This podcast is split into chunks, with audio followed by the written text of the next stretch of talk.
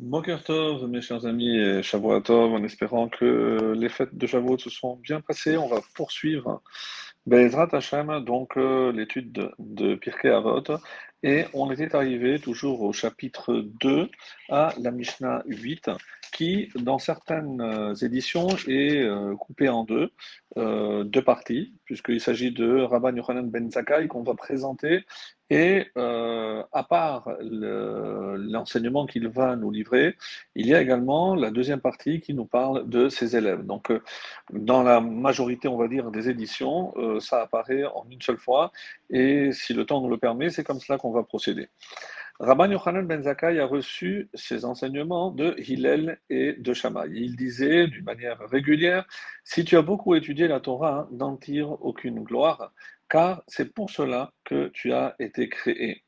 Alors, on va s'arrêter déjà dans cette première partie, comme le fait le Midrash Moel, et il nous dit Si tu as beaucoup étudié la Torah, n'en tire pas vanité, car c'est ainsi que tu as été créé. Ne te vante pas de ta capacité d'étudier ou même de ton intelligence, car ce sont des dons que le Créateur t'a attribués avant même ta naissance, comme nous l'enseignent d'ailleurs nos sages.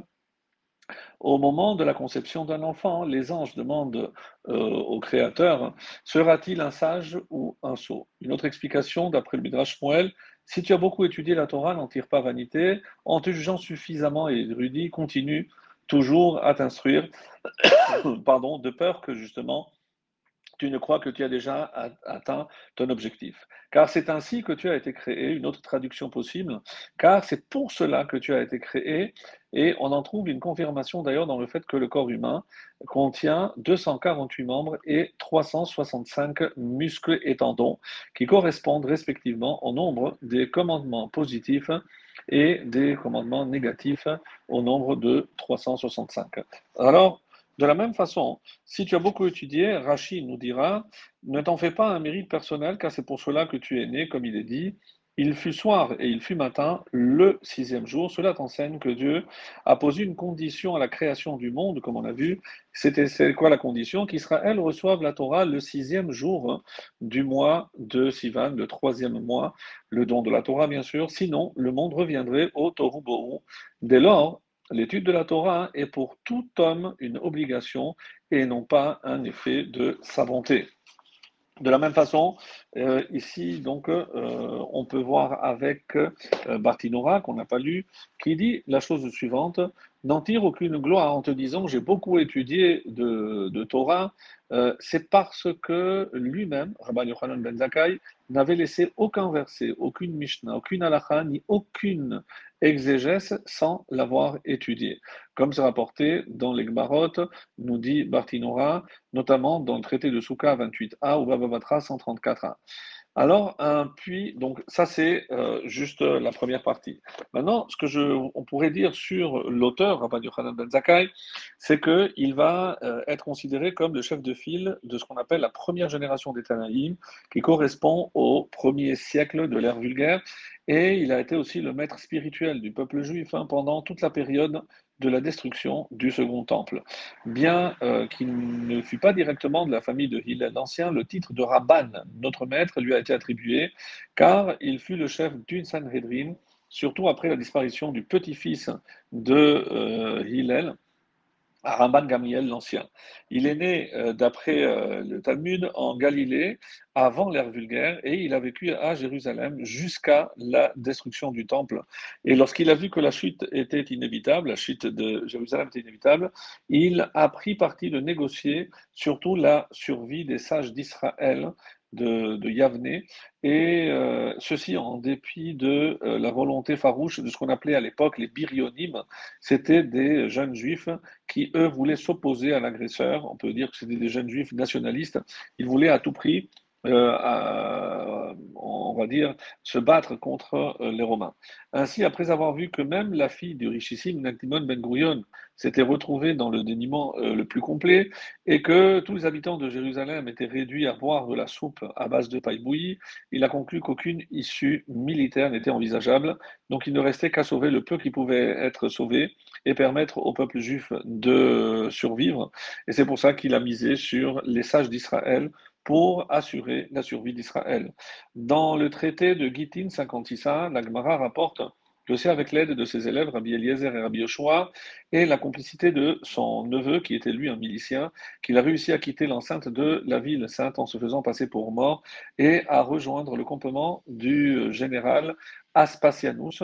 Euh, est-ce que c'est Vespasien normalement, qui était le, qui sera d'ailleurs le futur empereur de Rome, et ayant impressionné ce dernier par sa sagesse et sa clairvoyance, il, euh, il, a été donc en mesure de négocier la survie des sages du Sanhedrin et l'obtention d'un havre de privilégié dans la ville de Yavne, qui allait devenir, on va dire, le nouveau fief spirituel d'Israël. Et c'est pour ça qu'on parlera toujours des sages de Yavne, grâce à l'intervention donc de Rabban Yochanan ben Zakkai. Il était digne élève de Hillel et il possédait les mêmes qualités de patience et d'amour du prochain euh, le tout y était allié à une érudition inimaginable. Il n'est-il pas écrit qu'il n'existait pas un seul enseignement, qu'il s'agisse de Mishnah, de Gemara, de Halacha ou de Haggadah, qu'ils ne connaissent pas ou des doigts, comme vous l'avez dit, le Bartinora. Le langage des anges, des démons, des arbres, des animaux, ainsi que les secrets de la Kabbalah lui étaient aussi familiers que les enseignements classiques opposant les célèbres Amoraïm, Abaye et Rava à travers tout le Talmud. Et ceci est rapporté dans le traité de Souka 28a.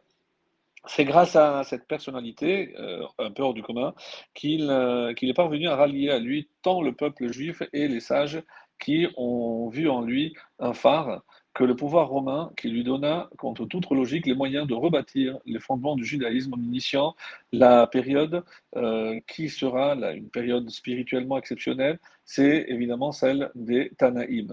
Euh, prenant son rôle de dirigeant à bras de corps, il a instauré divers, euh, euh, des décrets rabbiniques, dont le but était de rappeler au peuple la présence du temple, même si celui-ci avait été détruit. Ainsi, il a imposé qu'on sonne de chauffard dans les tribunaux de l'époque, même lorsque Rosh Hashanah tombe un Shabbat, comme cela était pratiqué à l'époque du Temple. De même, il institua que la mitzvah d'Ullah soit accomplie en tout lieu durant les sept jours de Sukkot, comme dans le Temple, et non pas seulement à l'intérieur de l'enceinte. Donc c'est à lui qu'on doit ces, euh, takanot.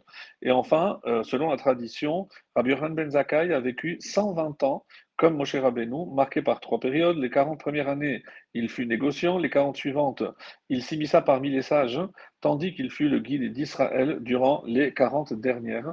Le Talmud d'ailleurs témoigne de sa vie, il n'entretint aucune discussion profane. Euh, ça, prouve le niveau exceptionnel. Et il est enterré à Tibériade et euh, son tombeau se trouve à proximité de celui d'un autre phare d'Israël, le Rambam. évidemment, ce n'est pas par hasard. Et on termine juste par la fin de cette Mishnah. Rabban Yochanan ben Zakkai avait cinq disciples principaux. Les voici Rabbi Eliezer ben Hurkenos, Rabbi Yoshua ben Hanania, Rabbi ben Yossi ben Hakohen, Rabbi Shimon ben Netanel et Rabbi Elazar ben Ara. Et ils faisaient ainsi leur éloge. Rabbi Eliezer ben Hurkenos est un puits enduit de chaux qui ne perd pas une seule goutte. Concernant Rabbi Yoshua ben Hanania, heureuse soit celle qu'il a enfantée. Rabbi Yossi Hakohen est un homme pieux et Rabbi Shion ben Netanel craint euh, de fauter, Rabbi El Hazar ben Harar est telle une source jaillissante qui montre en puissance. Il disait également si tous les sages d'Israël étaient sur l'un des deux plateaux d'une balance et qu'Eliezer ben Urkenos était sur le second, il ferait pencher la balance de son côté contre eux tous. Abba Shaoul a dit en son nom, c'est-à-dire au nom de Rabbi Yochanan ben Zakkai, que si tous les sages d'Israël étaient sur l'un des deux plateaux d'une balance et Rabbi Eliezer ben Urkenos inclus et que Rabbi Elazar ben Harar était sur le second plateau, ce dernier ferait pencher la balance de son côté contre eux tous. Alors, de tels maîtres